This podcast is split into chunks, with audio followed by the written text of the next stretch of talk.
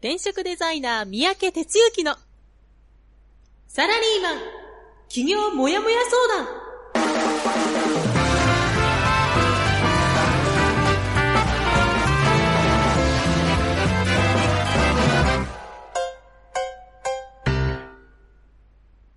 自分に何ができるんだろう？何から始めたらいいの？この番組はそんなモヤモヤ状態のあなたのお悩みにサラリーマンの応援団長転職デザイナー三宅哲之がお答えするポッドキャスト番組です12月4日火曜日、朝6時です。皆さん、おはようございます。団長こと、転職デザイナーの三宅哲之です。さあ、今日もラジオが始まってきましたが、リスナーのあなたは元気にラジオの前にいますか？ラジオの前じゃねえな。あの、はい、今日もよろしくお願いします。えーいよいよね、あの、12月ということになって、いよいよ12月、いよいよ12月であちこちでね、言ったりしてね、なんか別に煽るわけじゃないんですけどね、師走といううとこに来ました。で、この師走の言葉の意味がね、何なのかなって思って今ちょっとネットで直前に調べようと思ったら調べきれなかったんですけど、あのーリスナーの方ね、知ってたらコメント欲しいんですが、まあなんか走るっていうと言葉が入ってるから、まあ結局年末でバタバタしてますよ、みたいなね。なんかそんなイメージを受けていたんですけども、まあ、この後一週間話していきますが、本当になんかちょっと僕もね、もう、超バタバタな一週間が続いていてね、はい、もうちょっとちゃんと、せなあかんなと思いながらね、えー過ごしておりますが、なんかあの、12月と言いながら、寒さがね、例年よりこう暖かいと。ちょっと2日ほど前ね、東京、関東地区は寒い日がありましたけども、なんか、木枯らし1号も吹かなかったとかね。なんかそんなことを言ったり、天気予報もしてましたが、まあ、でもね、あの、体調一番ですからね、風邪ひいたりしないようにね、気をつけていただきたいと思います。はい、えー、それじゃあですね、えっと、今日もこちらのコーナーから入っていきましょう。団長の一週間はい、えー、ということでね、一週間を振り返っていきましょう。いつも言ってますけども、ぜひあなたの一週間もね、一緒に振り返っていただけると、今週一週間が新しい一週間にね、より輝いていきますので。えーっと、先週はですね、11月の27日の火曜日から、12月3日の月曜日ということです。27日の火曜日、いつもの通りですね、ラジオで、えー僕の一週間は始まりました。えーその後ですね、えまあ、講師、スクールの講師の方がいらっしゃるんですが、そういう方のね、実はね、あの、試験とかもやってましてね、えー午前中2つ試験をやってました。それから、この日から、あの、実はあの、再々申し上げて恐縮なんですけど、あの、管理小屋を建設に入ってましてね、先週いっぱいでね、あの、形にしないといけなかったんですよ。まあ、ちょっとこれは今日の本編でも触れますけども、まあ、いうことで、この27、28、29っていうこの3日間が勝負だったんですね。ということで、えその試験が終わり次第、すぐ、大工になりましてね。なんちゃって大工が続いたんですけど、その日は作っておりました。はい。それから、水曜日は、いうことで続きですね。朝から大工ですね。で、えーと夜にですね、お一方、オンライン相談か、というのをお受けし、そして、えーその後ですね、メンバーの方とのセッション、ね、夜二つ、仕事してました。あ、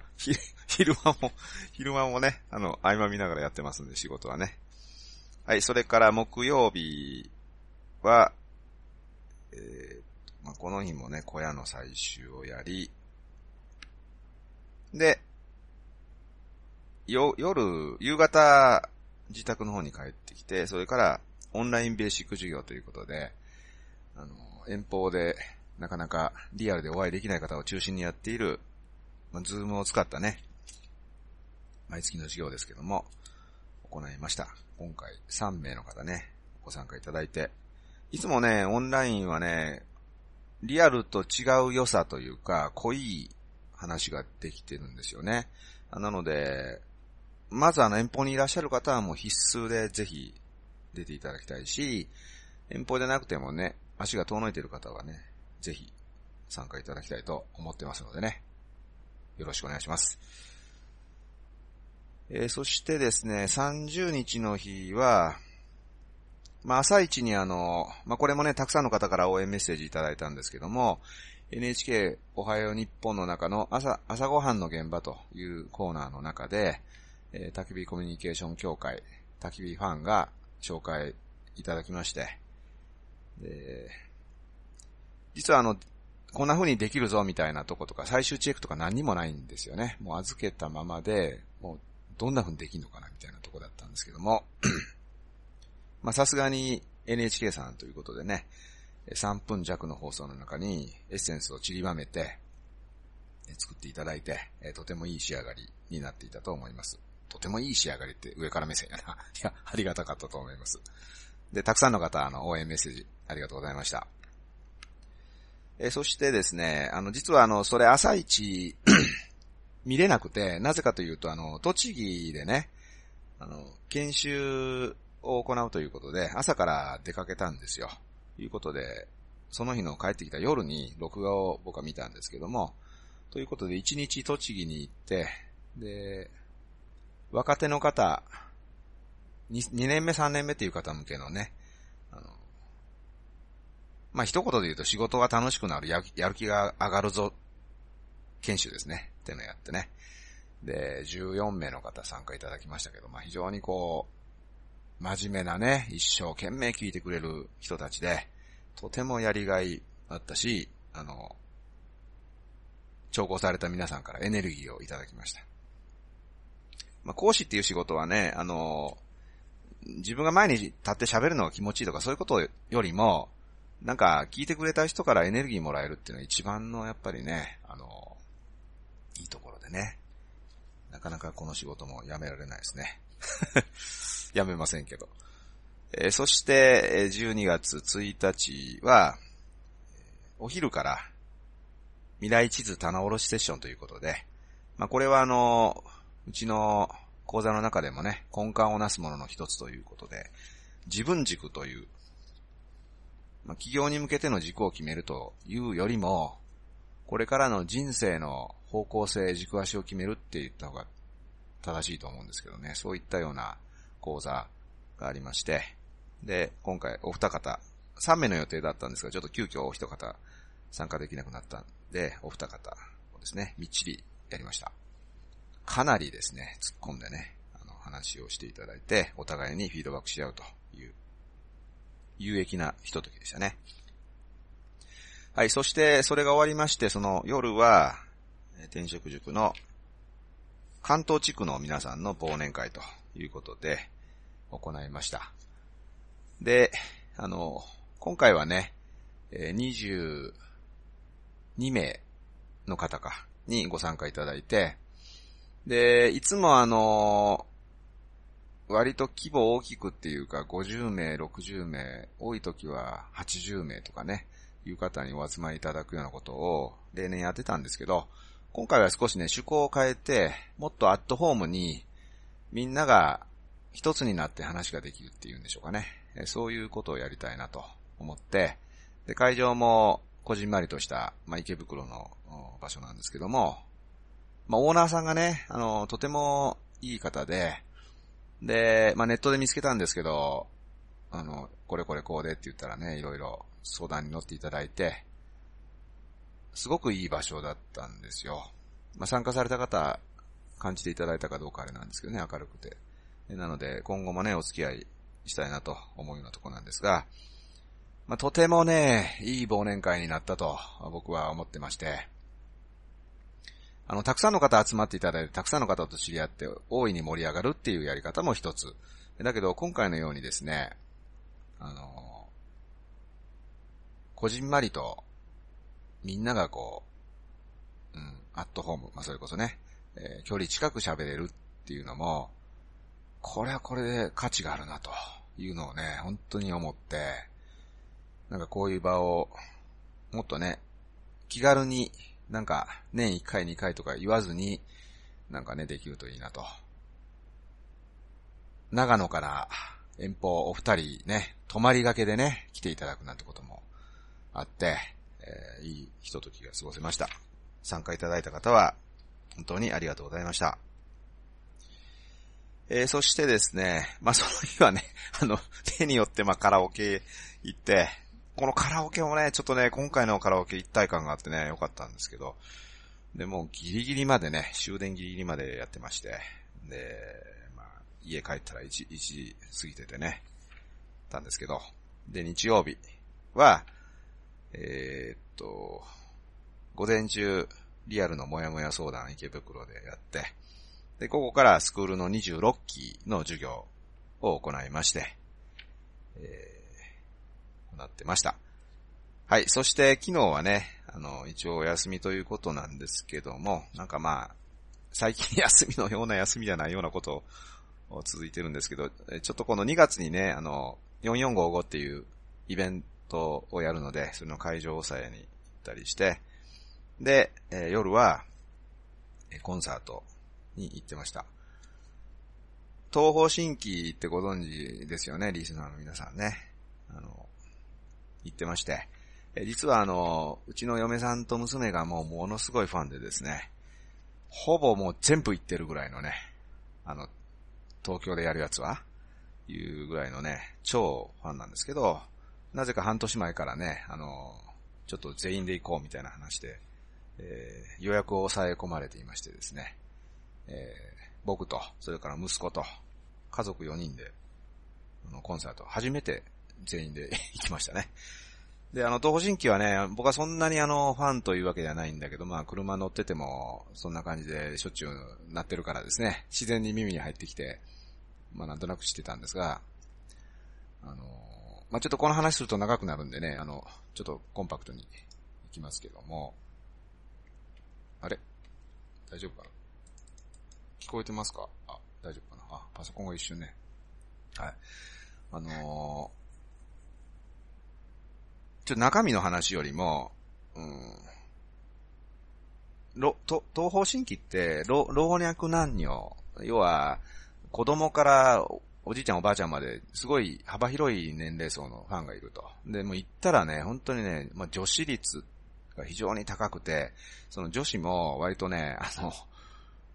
40代、50代ぐらいのね、あの、割とミドル層の方が多いし、もちろん若い人もいたりして、まあ、圧倒的に女子なんですけども、でもね、年代広いんですよ。なんでかなというのが分かったんですけど、とてもね、あの、人柄がいいんですね。人柄がいいってのは何かというと、ちょっと印象的なこと一つ言うとね、あの、終わりに、まあ、最後の曲ですとかってやりますよね、普通。で、やって、バーンと盛り上がってなんか、幕引きってなるじゃないですか。でもね、あの、終わった後に、二人だけ残って、ずっとね、あの、今日はありがとうございました的な話をね、やっていくわけです。で、長いステージ、まあ、昨日ドームだった、東京ドームだったんですけど、端っこまで行って、じゃあ、まず、右側の方から、えー、ご挨拶しますとかで端っこまで二人で走っていって、で、そこでもう、今日は楽しかったですか？どうですか？とか、まあ、あの、なんていうかな、あの、日本語がね、あの、まあ、拙いとは言わないけども、あの、まあ、そんな流暢な日本語じゃないとかまたいいんだけども、で、やって、で、深々とお辞儀して、じゃあ今度左の方行きますね、ちょっと待ってくださいね、とか言いながら、まあ、走ってね、結構な距離ですから、あの、だって、野球場の端から端までやからね。で、また同じように、今日楽しかったですか？どうやこうや言うて、深々と頭を下げる。じゃあ、後ろの方お待たせしましたとまた走ってきて、深々と頭を下げる。あの、なんていうか何が言いたいかったら、その、ゆ、挨拶してることというよりも、その挨拶してる姿がすごい自然体なんですよね。本当にこう、なんかこう、サービス精神でやってる。まあもちろんあるでしょうけど、そういうのがあんまりないっていうのが伝わってくるのと、それからあの、バンドの人とかね、ダンサーの人。で、僕は一番グッときたのは、今日、このコンサートを支えてもらった、あの、舞台裏の陰でやっていただいた皆さんにも拍手をなんて、まあ、順番にきちんきちんと全部やっていくんですよ。時間作ってね。あ、これやなと。やっぱ大事なことはというふうにね、すごい思って、昨日あの、もちろんコンサートも良かったんですけど、すごい勉強になりましたね。うん。まあ、これだけじゃないんですけどね。いうことでね、あの、意味のあるひとときを過ごしました。はい。ということでね、ちょっと一週間長くなりましたけども、えー、ここでですね、ちょっとコメントが入ってきてますので、ちょっとご紹介しましょうかね。あ、さっきあの僕があの、師走って何ですかって言ったら、宮子がね、ちゃんと調べてくれて、えー、ちょっと調べてみました。1、死、お坊さん先生が走るほど忙しいの説。2、死、かす説。死は仕事、四季、年の入れ、一年の最後の月という意味合い。3、当て字説。奈良時代の人は12月のことを師走と呼んでいた。だそうです。ちょっと調べただけなので信憑性はわかりませんが。えー、ジャガーさんと1は同じですね。あれ？ジャガーもどこか書いてくれてるのかな？あら。ああ、そっかそっかそっか。はい。というの入ってます。それから、えー、レイチェルおはようございます。いつもありがとうございます。あ、ここに書いてきたじゃがね。年末は死が忙しくて走り回るから死は、死は僧侶らしいですということですね。ありがとうございます。二人からね。死はってそういう意味らしいですよ。ちょっと覚えておくと小ネタですよね。えー、レイチーこれご家族でコンサートいいですね。仲良し。うん、まあそうですね。あの、まず引っ張っていかれただけなんですけど。女子の中で、国一点みたいなね。はい。えー、それじゃあですね、えー、今日もこちらの方に進んでいきましょうか。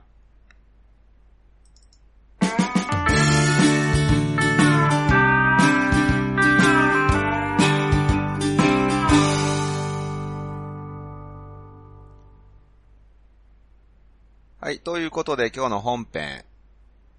今日の本編は、なんとかなるで、なんとかするというタイトルなんですね。え、な、なに、なにもう一回言って、みたいな。なんとかなるでなんとかする。です。で、これはね、まずあの、最初に伝えたいことを言いますとね、なんとかなるで行くんだけど、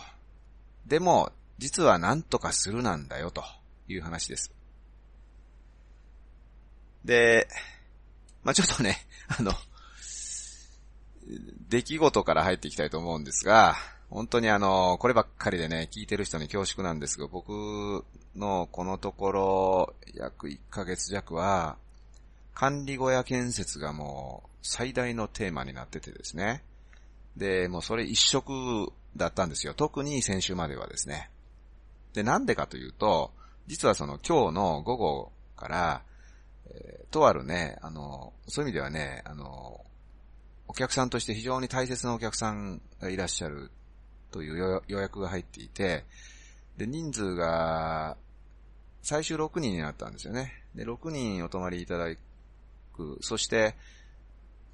えー、その、泊まっていただいてる時にね、あの、部屋、まあ、要はあの、うちあの、民泊やってるから、あの、入ってこられた時から、まあ、よ、よ、夜型までは、建物をお貸ししたり、台台所、まあ、すべてま、お貸しして、で、やっていただき、で、夜はですね、あの、同じ建屋のところで、ちょっとカーテン仕切って寝たりっていうことをやってたんですね。でもね、やっぱりね、あの、プライベートっていうのを大事にしたいし、まあ大事にしたいと思って皆さん来てるし、で、今日来られる方っていうのは研修をまじ、あの、混ぜていらっしゃるから、あんまり僕たち管理人がいるとね、よろしくないなと思い、で、外に出るということだったんですよ。ところがね、まあこの師走じゃないですか。だからね、もう、ちょっと外に出るって言ったってね、で、また山の上やから、標高700。寒いのでね、さあどうするぞと。さあどうするぞじゃなくて、今までまあテントを立てたり、ちょこちょこやったりもしたことあったんだけども、そういうレベルを超えるので、とにかくね、逃げ場所がいるということになったんですよ。で、まあ今日この後向かうんですけど、まあ週末はちょっといろいろ行事もあったりしたからね。だから先週いっぱいで、ある程度建屋にしないといけなかったんですよね。ということからお尻が決まっちゃって、何としても建てないといけないと いうことになり、で、自分でやってますからね。まあちょっと嫁さんにちょっと手伝ってもらったりもしてるけど、ほぼ自分でやってるから、もう、やらないかんわけですよ。とにかく。でね、もちろんその大工仕事なんてやったことないし、これまで。あの、いうこともあって、で、まあ、これまであの、小屋を二つちょっと、小屋じゃなくてあの、あれだ、倉庫をね、二つ作る。その前に、まあ、昨日、置き場所作る。まあ、ちょっといろいろ練習を、練習兼本番を三つやった後に、本茶に移るっていう段取りは踏んできたんだけど、とにかく予定で言うと、まあ、12月いっぱいぐらいからまあ1月にかけてぐらいでいたのを、ぐっと縮めたわけですよね。で、まあなんやかんやもうね、ほんとね、大変でですね、うんと、どうやって作ったかというと、そういうね、こ、小屋の本って売ってるんですよ。小屋の本ってなんか知らんけど、ま要はね、あの、やっぱね、そういうこと趣味でやってる人って結構世の中にいて、で、そういう特集の本とかがあってね、で、その本を2冊買ってね、で、夢の自分の、あの、小屋を建てようみたいな。まあちょっと、前段の下りなんかすげえ、うわーって思うようなキャッチコピー入ってるんですけどね。もう、要は心惹かれるね。まあそんなんいいとして、で、そこにあの、後ろの方に、こんなしてやるんですよっていう手順が、大体その本の後ろには載っていて、両方の本に載ってたんです。で、それを見ながらね、で、そのままやったら面白くないから、ちょっとアレンジしようっていうんで、まあ基本はでもそこを見ながら、ちょっと自分で変えてみたいなことで、えー、作っていったんですよね。で、どっちか言うとあの、きちっと線引いてなんか設計図作ってっていうのがもうなんかめんどくさいっていうか苦手な方なんで、ざっくり考えて、こここうなったらこうやってこうすりゃいいとかってと、その場で切るとかなんやかんやってやってきたんだけど、うまくいかないんですよ、それって。うん。帰って、工程が後戻りするんですよね。例えばこう、あの、板と板を組んで、このサイズでってやって、その上にまた、あの、合板って言ってね、板をこうまた貼ったりするんだけど、そうするとね、左に貼ったやつと右に貼ったやつのサイズがね、微妙にずれるとか、間に隙間が空くとか、まあいろんなこと起こるわけですよ。ということで、まあ実はあの、やりながらいろんなこと学びもしたんですけど、ちゃんと事前にそれなりの設計図を書いておかないと、あの、大変なことになる。まあ後戻りするっていうのもよくわかったりもしながらね、えー、やったり、えー、まあその、順番が一応あるんでね、最初に話が前後しますが、基礎ですね。まあ基礎と言ったって家のような基礎とは違うから、あの、独立基礎って言ってね、あの、石ですね。まあなんかブロックみたいなやつの、その土台用の靴石っていう石があるんです。で、その石を四隅に置いて、おいで、それの水平ですね。えちゃんと傾いてないかな取って、で、そこの上に、あの、口の形の、口っていう形のあの、えー、土台を作ったやつをはめ込んで、まあ、まあ、ちょっと説明が悪いんだけど、まあ、というふうに順番にこうやっていくわけですよね。そう、ほんでね、あの雑草が入るとこやから、雑草をどう抑えるかみたいなんでね、除草剤、除草剤やるとご近所に迷惑やなと思って、その除草シートをがいるなって言って、後からそれ買いに行って、また、また後戻りすると。まあ、ちょっといろいろこうやってね、で、行ったんですよ。でね、もう、これ無理やなと、途中。あの、実はあの、先週の初めぐらい。これちょっと間に合わんなと、思いました。でも、もうお客さん来るし、もう逃げはないんですよね。ある意味。いい意味でね。で、もう、さっきちょっと一週間で言った、先週の火水ですね。火水木なんだけど、正味火水この2日間。で、ほぼやりきったんですよね。うん。で、あのー、実はね、別にあの、小屋教室やってるわけじゃないんだけど、あの、一個ね、一番大敵になることがあって、それはね、雨なんですよ。あの、雨が降ると全ての工程が止まるんですね。その、まあ、雨の中カッパ着てやるっていうのもあるけどね、あの、やっぱちょっと少し高い、高いとこっていうわけでもないけど、そういうとこやると足滑ったりするし、まあ、そもそも、あの、立ててる木が濡れたりするっていうのはよろしくないわけで、で、雨が降るとどうなるかなっていうのも心配してたけど、たまたま、まあ、先週は雨もなく、そういうことでね、あの、逃れられたとか、いうのもあり、まあ、なんとかこの2日間で、えー、やりきりました。あ、そう。でね、もう一個ね、ちょっと、あ、なんか小屋に興味ある人はね、僕はあの、今回初めてやったから、いろいろ、あの、共有できることあるから言ってほしいんですけど、屋根をね、あの、先週最終段階でやったんですよ。で、これがね、怖くて、僕、高所恐怖症なんですよ。で、今回作った小屋は、屋根はね、まあ、多分高さで言うと、まあ、3メーターないんだけどね、2メーター、まあ、3メーター弱ですよね。で、え、そこの、こう骨組み作って、その上にあの、合板っていう、こう、要は、あの、なんちゅうかな、板平らな板を、はめ込んで、で、止めて、で、その上に、防水シートみたいなのがあるんですがそれを貼って、で、その上に、屋根材って言って、こう、屋根のこう、あの、ふにゃふにゃとなったやつ、まあ、屋根のね、やつを貼るっていうことを順番にやるんだけど、もうこの最初のね、合板を張り込んでいくときに、あの、結局、屋根の上上がんないと、届かないんですよね、手が。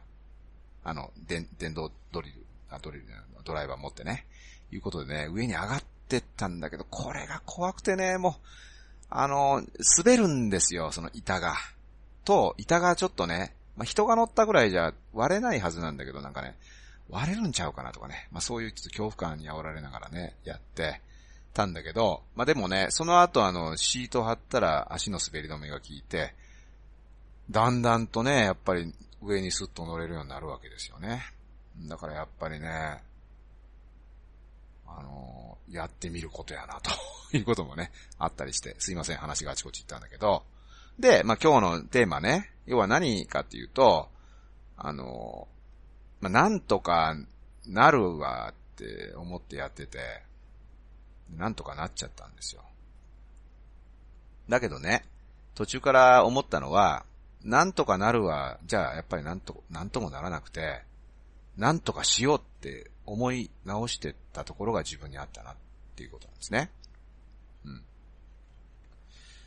あの、ということです。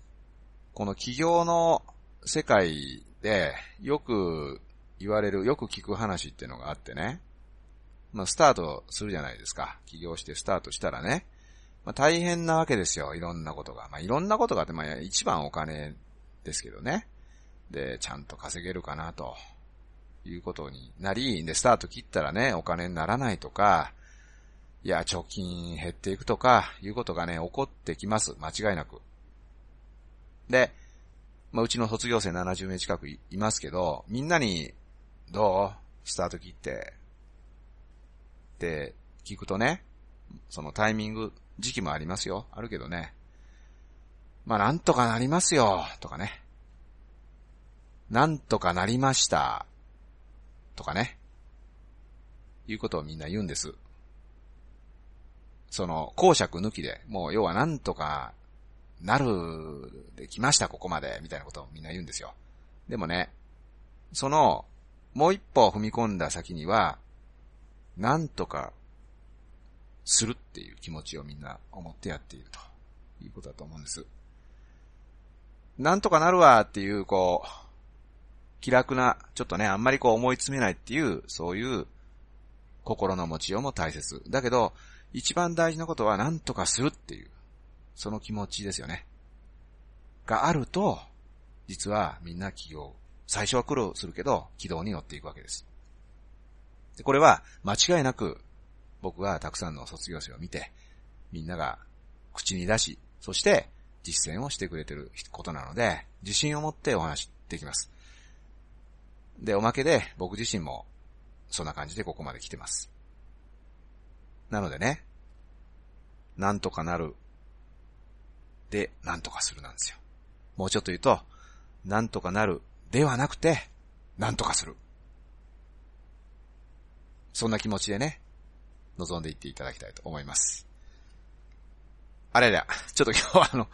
時間が伸び気味ですいません。一週間の話が長すぎたんでね、えー、こんな感じでもう6時半になっちゃいましたけども、じゃあ、エンディングに行きますね。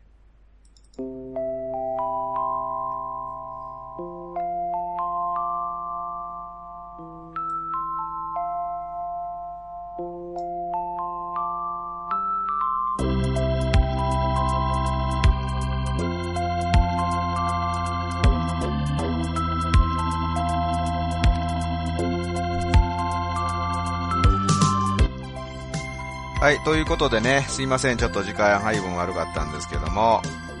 今日のラジオを終了しました。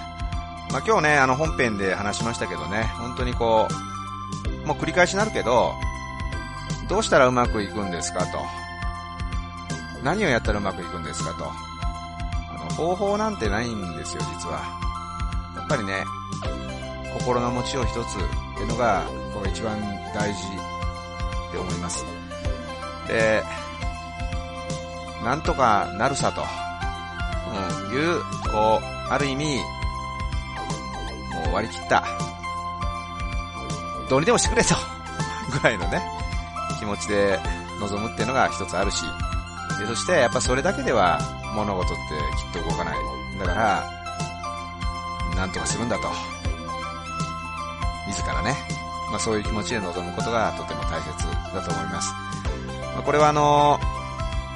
企業ではもう必須だと思うんですけど、企業以外でもね、なんかこう追い詰められてね、どうしようかなと、いうことが日々あると思うんですよ。だけどもね、そんな時はそういう気楽な気持ちでまず入ること。でも、やる時は、ある意味、覚悟を決めて、やりきっていくというところがあるとね、きっと道は開けるということだと思います。はい、えー、ということでね、えー、今日もずっと30分ですが、お付き合いいただきありがとうございました。まあ、年末はですね、これから授業が、えー、4連チャンであったりします。来週、来来週は今度は関西の方で、西日本では、えー、アウトドアで、ベーシック授業プラス忘年会が控えてましてね、えー、今年の2大イベント、最終の、まあ、関東の忘年会、そして、この関西の忘年会、も。まあ、リスナーのあなたもですね、えー、こうした仲間がたくさん、本当にあの、本当にね、あの、この間の忘年会で思ったけど、いい人多いんだ、うちは。本当にね、そういう心があったかい仲間とね、あの、知り合っていただける機会があるので、えー、ぜひ足運んでいただきたいと思います。仲間の大切さってね、なんかこういう場があるとね、ほんと再認識しますよね。自分は一人じゃないんだと、いうとこを感じながらね。もちろん企業に向けての同じ同士ですけど、それを超えたつながりが転職塾にはありますんでね。ぜひ、2019年に向けて、あなたも、お仲間入りを、なんて、ちょっと宣伝しちゃったな。まあいいや。はい、えー、ということです。さあ、それではですね、えー、師走もスタートしました。まあ、バタバタする1ヶ月に皆さんもなろうかなと思いますけどもね。あの、風邪をひかないように体調管理だけは気をつけて、えー、今日も一日頑張っていただきたいと思います。さあ、頑張るぞはい、お届けしましたのは、団長こと転職デザイナーの三宅哲之でした。ほんじゃ、いってらっしゃい。この番組は、転職塾。サラリーマンがゼロから始める自分サイズ企業準備の学校。フリーエージェントアカデミーの提供でお送りしました。